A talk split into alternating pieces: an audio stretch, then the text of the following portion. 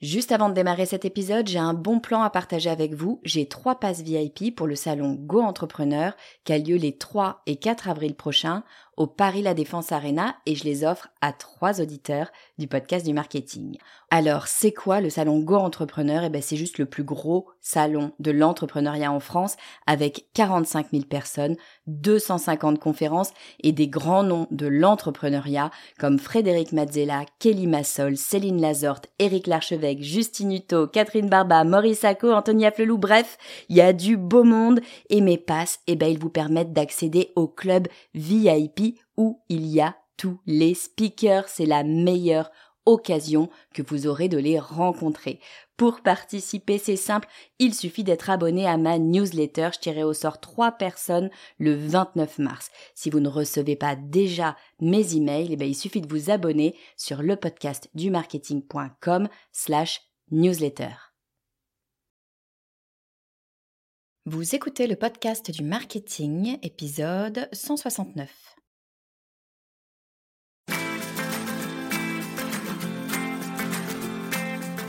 Bonjour et bienvenue. Je suis Estelle Ballot et je suis ravie de vous recevoir sur le podcast du marketing. À chaque épisode, je vous propose d'analyser les techniques marketing qui marchent, pas à pas et très concrètement, pour développer votre activité. Le SEO est une formidable façon d'attirer vos futurs clients sur votre site internet. Mais le SEO, eh ben c'est long et c'est difficile. Alors pour lui donner un coup de boost et se faire connaître plus rapidement, on change le O par un A et on obtient le SEA, Search Engine Advertising. En gros, bah, c'est les Google Ads. Personnellement, je suis une convaincue de la création de contenu. Je suis plus SEO que SEA. Mais je suis aussi persuadée qu'ils ne sont pas antinomiques et qu'ils peuvent se servir l'un de l'autre. Sauf que des questions, bah, j'en ai plein. Est-ce que Google Ads bah, c'est bien fait pour moi. Est-ce que j'ai plus intérêt à aller sur Google Ads ou sur Facebook Ads? Est-ce que ma pub va suffire? Comment je fais pour que mon site internet soit prêt? Combien faut que j'investisse? Combien de temps doivent durer mes campagnes? Et puis à quoi est-ce qu'elles doivent ressembler? Ces questions, évidemment, bah, je les ai posées à un pro, un ancien de Google qui a monté sa propre agence SEA. J'ai nommé Rémi Bendayan. Bonjour Rémi, bienvenue sur le podcast du marketing. Bonjour Estelle. Écoute, je suis ravie que tu sois là avec nous euh, aujourd'hui. On va parler d'un sujet euh, super intéressant. Euh, moi qui adore le thème de la génération de leads, c'est-à-dire de d'avoir des contacts et de, et, de, trouver des contacts qui viennent à nous. Ben là aujourd'hui, on va parler de génération de leads, mais via Google Ads. Avant de rentrer dans le, dans le vif du sujet, Rémi, est-ce que tu peux nous dire qui tu es et ce que tu fais? Avec plaisir et déjà merci pour, euh, l'accueil. Euh, très content de pouvoir échanger avec toi aujourd'hui.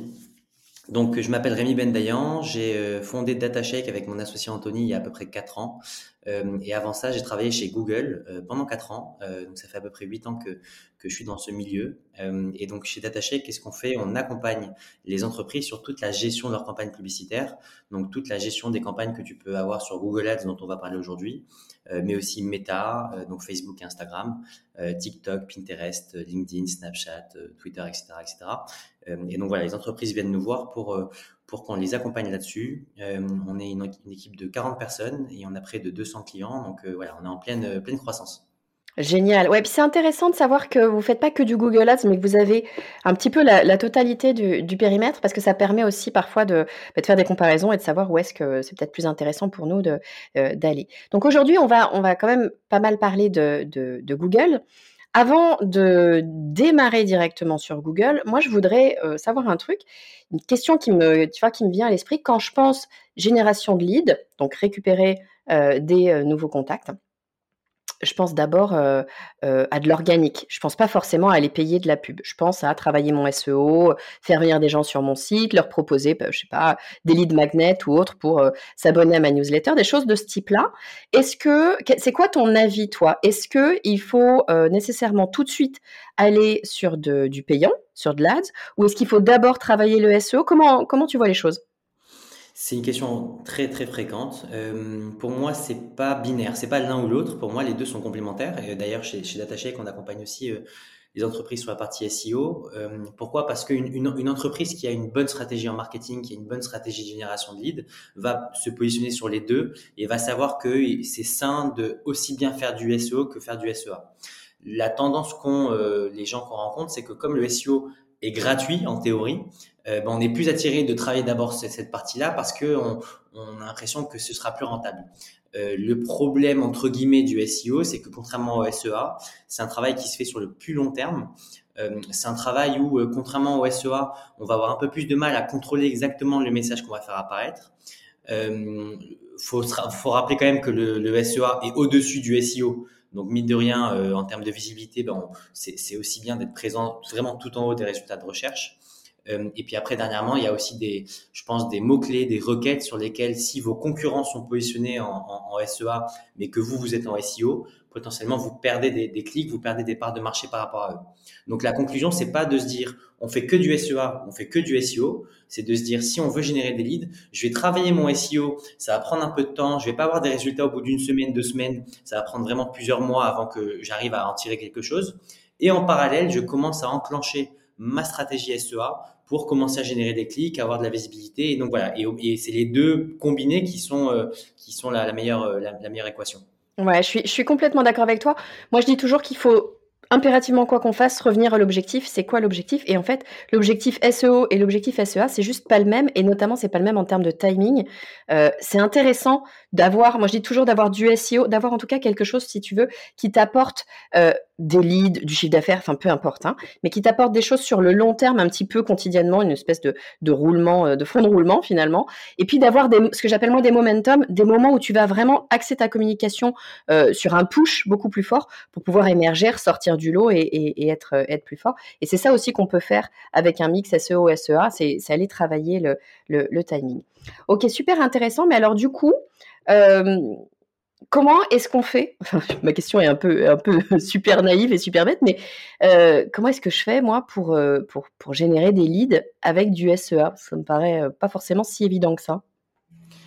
Alors, en fait, la première question qu'il faut se poser, c'est pourquoi on choisirait le Google Ads comme levier pour générer des leads versus d'autres leviers dont j'ai d'ailleurs parlé en intro, comme par exemple Meta, comme par exemple LinkedIn si on est dans le B2B, comme par exemple euh, voilà, euh, a Instagram qui fait partie de Meta, etc.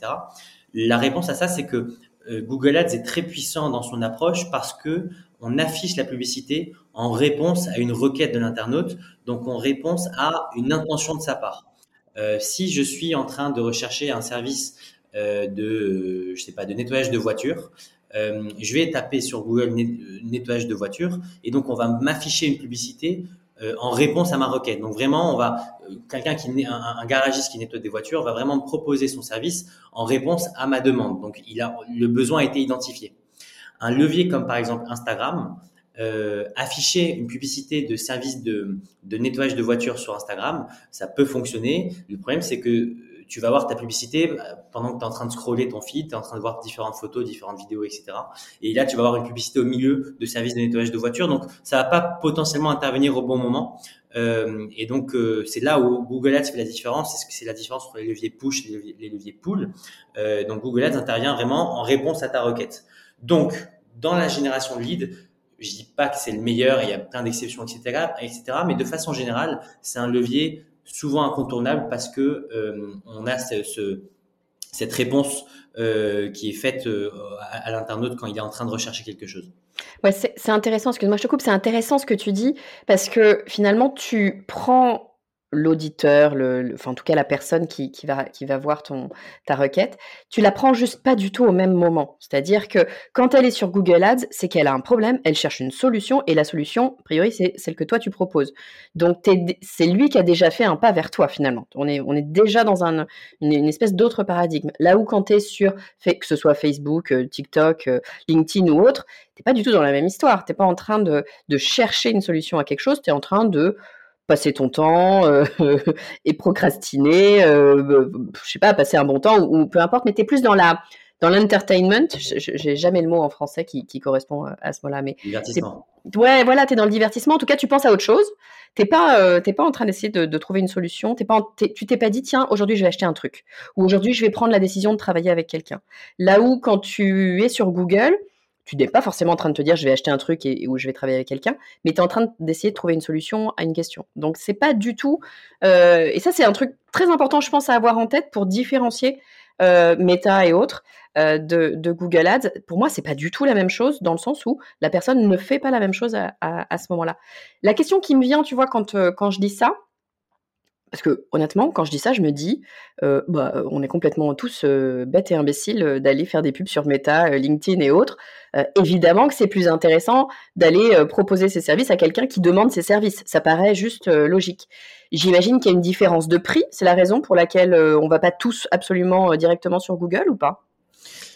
Alors, il y, a une différence de prix. Il y a un petit, un petit, euh, un petit truc qu'il faut avoir en contexte euh, auparavant, avant de rentrer dans le vif du sujet. C'est que quand on parle de Google Ads, attention, sur Google Ads, il y a différents types de campagnes. Tu vas pouvoir faire des campagnes sur ce qu'on appelle le réseau de recherche, c'est-à-dire quand quelqu'un va sur google.fr ou .com, t'affiches une annonce textuelle. Donc ça, c'est vraiment ce dont on, à quoi on fait référence depuis le début. Mais à noter que, attention, sur la plateforme Google Ads, il y a deux types de campagnes. Euh, on peut faire sur Google Ads des campagnes sur YouTube, par exemple. Euh, on peut faire sur, Google Ads des campagnes sur ce qu'on appelle le réseau display. Donc c'est un réseau de, sites partenaires sur lequel on va pouvoir afficher des bannières visuelles. Euh, tu sais, les, encarts que tu peux voir sur, les, différents sites. Euh, on peut faire des, des, publicités sur ce qu'on appelle Google Shopping. Donc voilà, là, ce dont on va se parler aujourd'hui, c'est plus la partie recherche. C'est celle qui, à mon avis, est la plus adaptée pour la génération lead. Mais voilà, pour pas pour que ce soit bien pour que ce soit bien clair, pardon, la plateforme Google Ads, elle peut euh, euh, permettre de générer plein de types de campagnes différentes. Et celle qui va nous intéresser le plus aujourd'hui, c'est les campagnes de recherche. Pour répondre à ta question, donc oui, il y a une différence en termes de prix. Je te rejoins complètement sur ce que tu dis en termes de où en est l'utilisateur dans son parcours de conversion. Je pense que ça n'intervient pas au même moment. Instagram n'intervient pas au même moment que Google. Pour moi, Google, c'est plus en fin de parcours, entre guillemets, parce qu'il y a vraiment une intention là où Instagram ou d'autres leviers comme celui-ci, euh, c'est plus en début de parcours. Mais au-delà de ça, oui, il y a une différence de prix.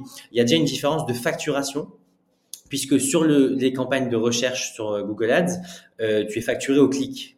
Donc en fait, lorsque tu vas lancer tes publicités, tu ne seras facturé que lorsque un internaute clique sur ton annonce.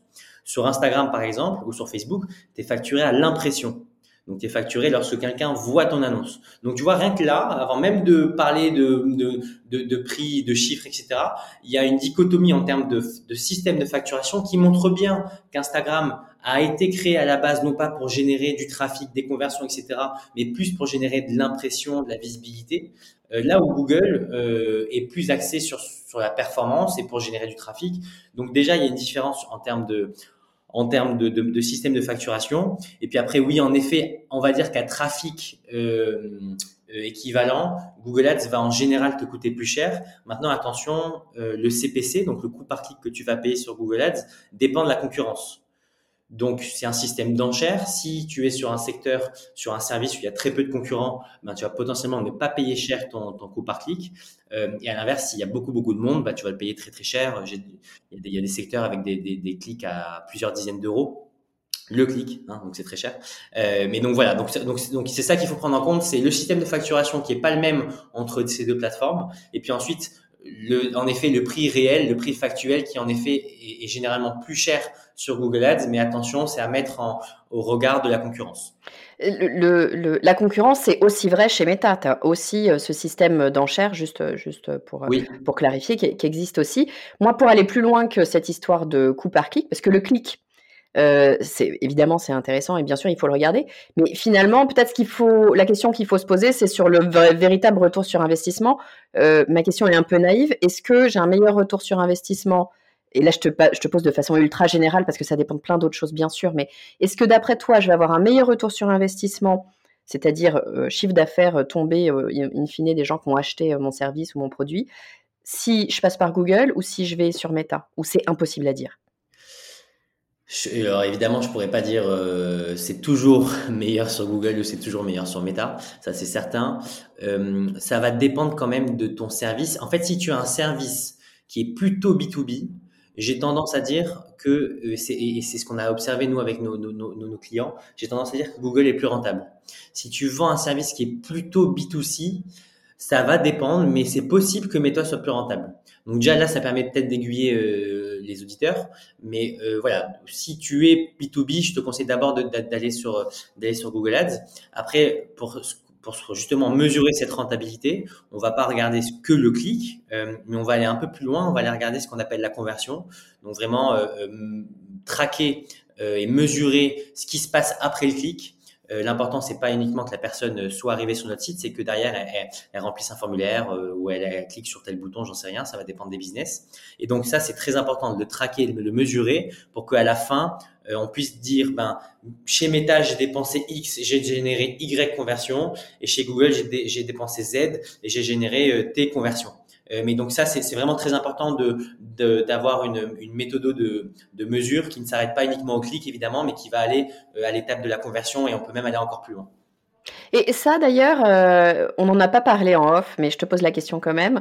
ça, traquer les infos sur, sur Google, c'est quelque chose qui est un facile, deux correct. On a beaucoup parlé euh, du changement d'iOS et de toutes les toutes les problématiques qu'on a pu avoir notamment avec Meta mais pas que euh, pour eh bien réussir à traquer nos conversions justement. Est-ce que avec Google on arrive à le faire ou est-ce qu'on est confronté exactement aux mêmes problématiques?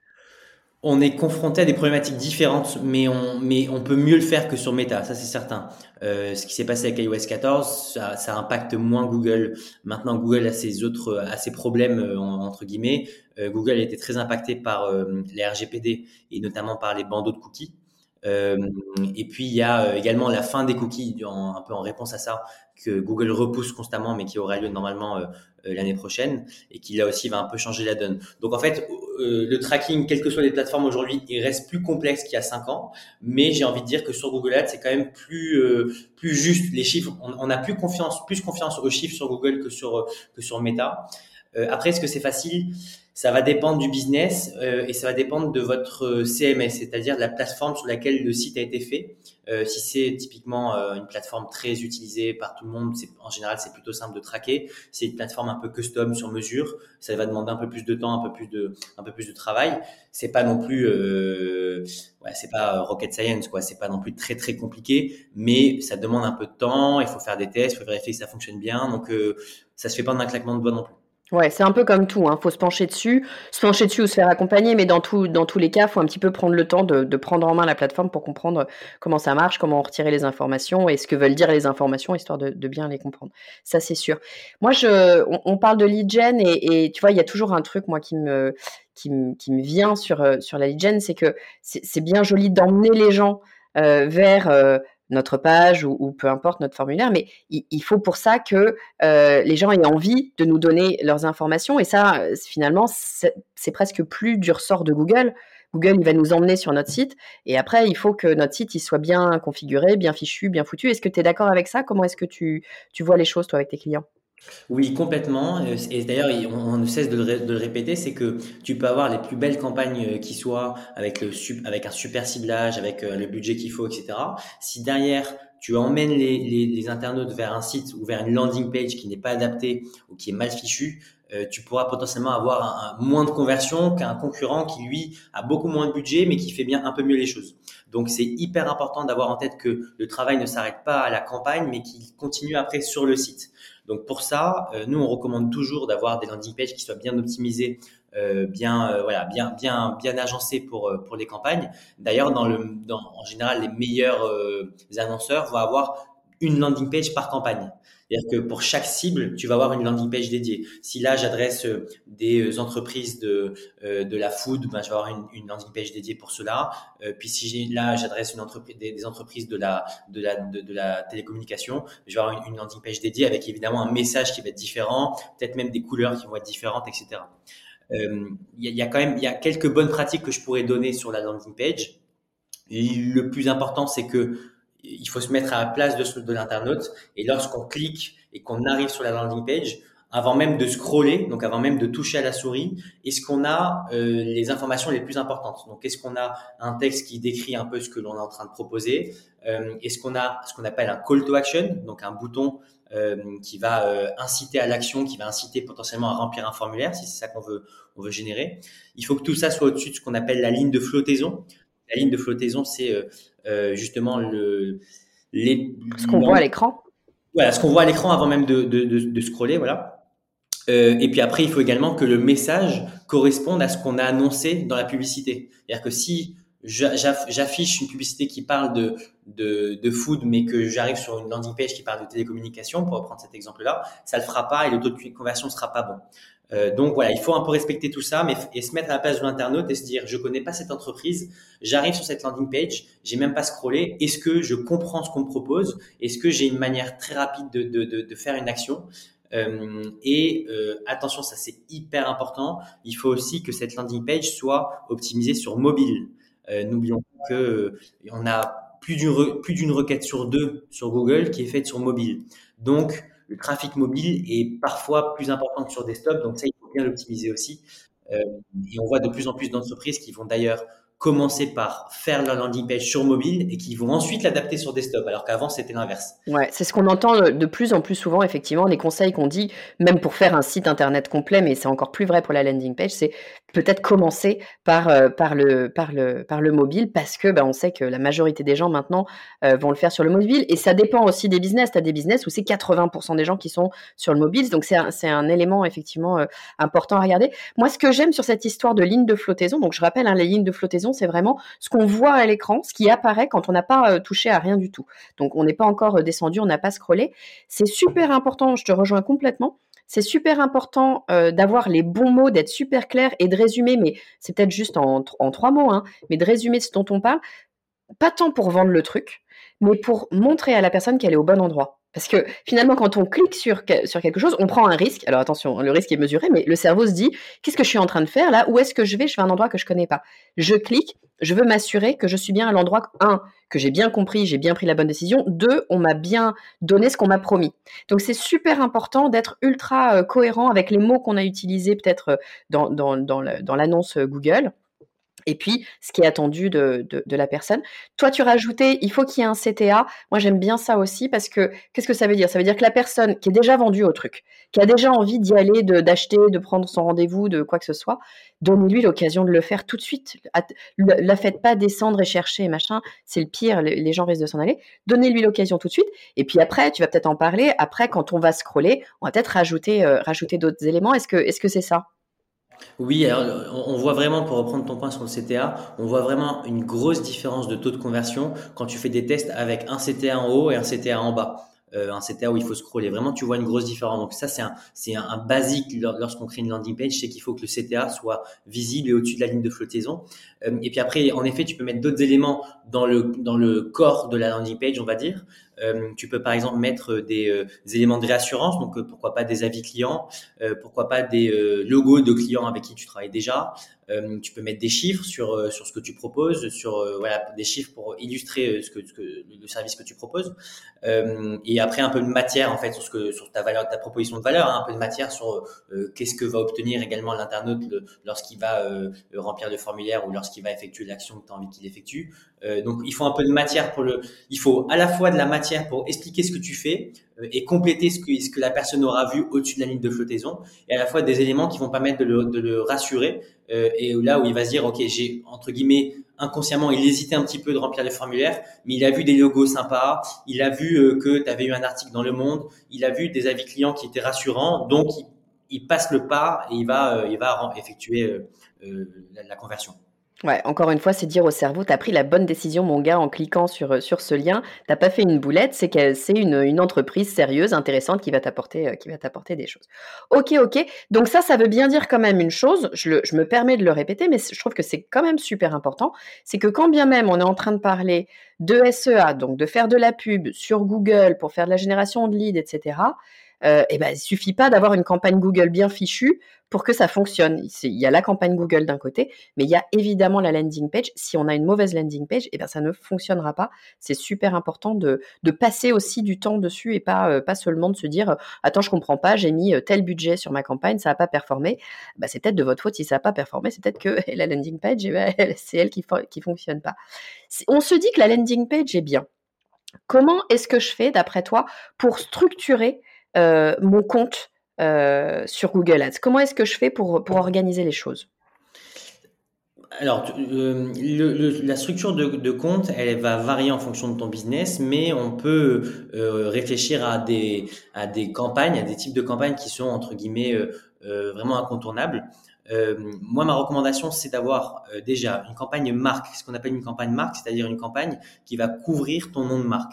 Euh, donc, pour nous, DataShake, par exemple, on va vouloir afficher une publicité lorsque quelqu'un tape le mot DataShake. À quoi ça sert? Ça sert à s'assurer que si des concurrents mettent aussi sur ce nom de marque, euh, et ben tu te, tu te défends entre guillemets et tu es sûr d'être en première position par rapport à eux. Euh, auquel cas, si, si eux sont devant, ils vont potentiellement te prendre des, euh, des parts de marché.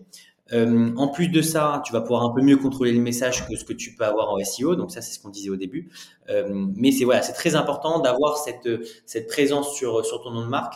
Euh, et ça donne aussi, il y a des études qui ont prouvé que ça donne un un, effet auprès de l'internaute comme quoi ta marque est solide parce qu'il te voit en publicité, il te voit aussi en organique et donc ça donne l'impression que tu as une marque qui est qui est euh, assez solide et qui a qui a qui a du bagage. Et accessoirement, potentiellement, on te voit deux fois. Si tu es dans le, dans le top 5 de, de, ta page Google, tu vas apparaître avec ton SEO classique plus avec ton annonce. Donc, euh, outre, outre ça, on, littéralement, on va lire ton nom deux fois. Donc, c'est une double présence. Tu as une double présence et donc tu prends plus de place sur l'écran. Euh, sur mobile, c'est encore plus d'impact parce que sur mobile, bah, l'écran est encore plus petit. Mais donc, en effet, tu prends plus de place sur l'écran. Donc, euh, a priori, tu as, ce qu'on appelle plus de part de voix. Si on devait comparer ça à la télé, par exemple, ou autre, tu as plus de part de voix parce que tu as une double présence. Euh, donc ça, c'est la campagne marque. On va compléter cette campagne marque avec euh, ce qu'on appelle des campagnes génériques. Donc les campagnes génériques, elles, elles vont se positionner sur des mots-clés qui définissent ou qui décrivent ton service. Euh, donc je reprends l'exemple tout à l'heure de, ce qu'on disait de lavage de voiture. Euh, et ben je vais me positionner sur le mot-clé euh, laver ma voiture, service de lavage de voiture. Euh, Peut-être je vais, je vais mettre sur des mots-clés plus précis, lavage de voiture Peugeot 208. Euh, et, et, je vais choisir comme ça plein de mots-clés différents qui définissent mon service et qui vont me permettre d'afficher ma publicité lorsqu'un potentiel client est en train de rechercher le service que je propose. En fait, on va rechercher à correspondre à la recherche que va taper le client, c'est ça hein? Voilà, on va chercher à vraiment se positionner, se mettre à la place du client. Il va être en train de chercher notre service. Qu'est-ce que je peux faire pour le choper entre guillemets, pour le choper en cours de route? Et pour ce que lorsqu'il cherche un service, une boîte comme la mienne, j'ai envie qu'il apparaisse en premier et qu'il aille sur mon site. Donc là, il y a une, il y a euh, pas une infinité, mais il y a de très nombreux, de très nombreux termes en général qui peuvent euh, définir ton service. Et donc le but, c'est de tous les, les, énumérer, de tous les mettre sur Google pour que derrière, euh, on soit sûr d'apparaître lorsque la personne tape, euh, tape ces requêtes-là. Donc là, en général, on peut avoir une ou plusieurs euh, campagnes génériques. Ça va dépendre de ton service et s'il y a beaucoup de mots-clés correspondants. Mais voilà, en général, c'est plutôt plusieurs. on va compléter ça avec ce qu'on appelle une campagne Performance Max. Donc, les campagnes Performance Max, c'est un nouveau type de campagne qui est sorti sur Google Ads il y a quelques mois et euh, dont le but est de un peu d'imbriquer les, les campagnes recherche, YouTube, display, shopping pour les gens qui ont un produit à vendre, tout au même endroit.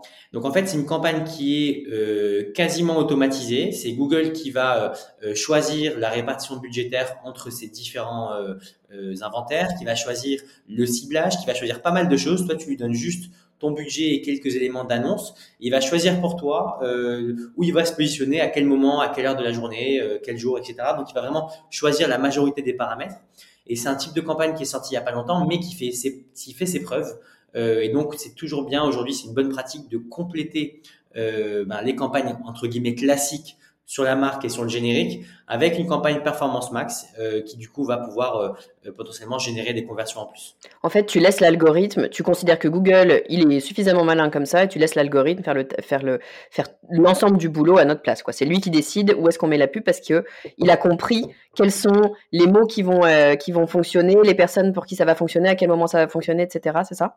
Oui, c'est l'algorithme qui va vraiment euh, t'aider dans ton ciblage, t'aider dans ta répartition budgétaire, t'aider dans la manière dont les annonces vont s'afficher, etc. Et donc, il va, euh, contrairement à une campagne euh, classique, tu vas avoir un peu moins de choses à faire. Et donc, l'idée, c'est que comme il est intelligent, comme il, il recueille de la donnée constamment, il va prendre des meilleures décisions que si toi, tu avais créé tes campagnes manuellement. Du coup, j'ai deux questions. Si je débute, j'ai jamais fait de campagne Google Ads, tu me conseillerais d'aller faire une performance max parce que du coup, j'ai moins de choses à faire?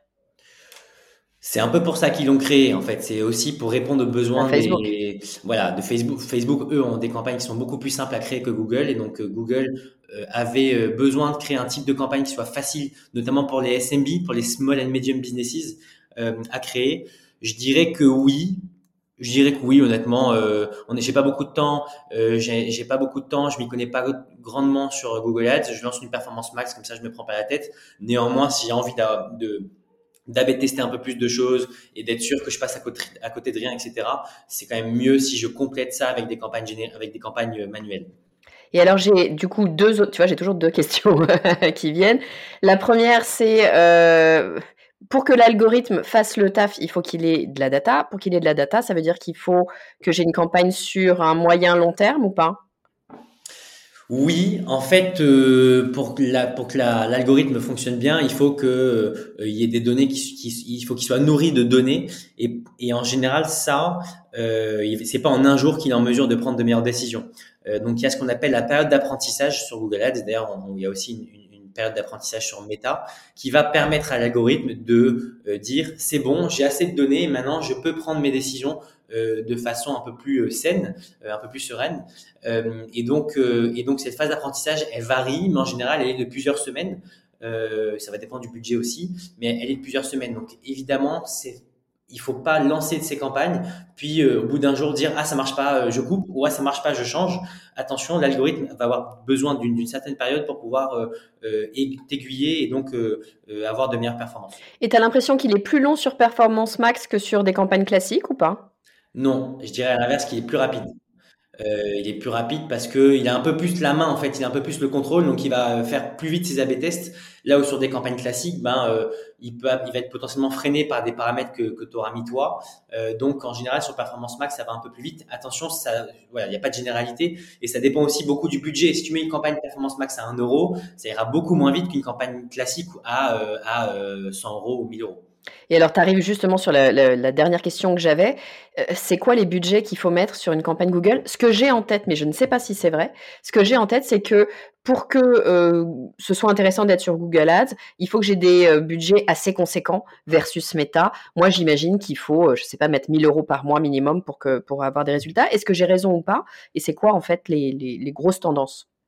C'est vrai que je te rejoins sur le fait qu'il y a peu d'annonceurs sur Google qui dépensent quelques euros ou quelques dizaines d'euros par mois, là où sur Meta, il y en a plus euh, des petits commerces de quartier, etc., qui vont promouvoir des posts et qui vont dépenser 10-20 euros par mois. Sur Google, c'est beaucoup plus rare.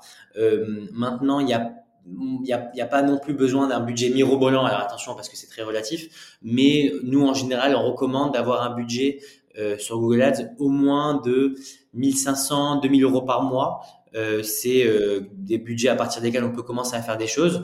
Il y a des concurrents de Google où il y a des tickets d'entrée à 10 000 euros par mois, parfois même un peu plus. Donc euh, voilà, je trouve que comparé à ces leviers-là, ça me paraît pas énorme, mais c'est vrai que par rapport à Meta, ça reste plus conséquent. Donc donc voilà, c'est comme on va mettre en place plusieurs types de campagnes, on va essayer de faire des A/B tests, etc. C'est quand même mieux si on a un budget qui soit assez, assez important pour qu'on puisse faire ces A/B tests donc, euh, je recommande voilà, 1500 euros par mois, ça me paraît être, être, être, être bien. Et alors, tes 1500 euros par mois, tu nous as dit, il faudrait idéalement une campagne marque, une, des campagnes, une ou des campagnes classiques et une performance max. Grosso modo, tu mets quel pourcentage sur, euh, sur quelle campagne? Ce que je recommanderais pour démarrer, c'est la campagne performance max avec un, un budget de 30-40%, euh, enfin un pourcentage de 30-40% du budget total. Euh, la campagne marque, en général, ne dépense pas beaucoup, à part si vous êtes très connu. Mais vu que vous ne payez qu'au clic, et si vous avez une, notoriété qui est pas, pas énorme, bah en fait, il n'y a pas beaucoup de gens qui vont cliquer sur votre annonce parce qu'il n'y a pas beaucoup de gens qui vont chercher votre nom. Donc là, en général, c'est euh, 10% du budget, ça me paraît large. Et puis on laisse les 50%, euh, si on met 40 sur la performance max, 50% euh, sur les campagnes génériques, ça me paraît bien. Super clair. Écoute, merci beaucoup Rémi. Tu nous as donné des infos, mais c'est une pépite cet épisode. Il y a, y a mille trucs qu'on peut mettre en place. Euh, ultra précis, ultra clair. Merci infiniment. Euh, où est-ce qu'on peut, si on veut en te suivre, en savoir plus sur toi, sur DataCheck, où est-ce qu'on peut euh, avoir des infos? Et ben, vous pouvez me suivre soit sur LinkedIn, donc euh, Rémi Bendayan, euh, soit sur notre site internet datashake.fr, D-A-T-A-S-H-A-K-E.fr. Et puis euh, voilà, je te remercie à toi aussi puisque c'était très sympa. Top, génial. Évidemment, comme d'habitude, je mettrai tous les liens sur les commentaires de cet épisode, donc n'hésitez pas à contacter Rémi pour en savoir plus. Moi, je vais aller regarder ce que je peux faire avec mes Google Ads. Ça fait un petit moment, pour tout vous dire, que j'ai pas fait une campagne Google Ads, donc du coup, ça me donne envie d'aller voir tout ça. Merci beaucoup, Rémi. À très bientôt. À bientôt.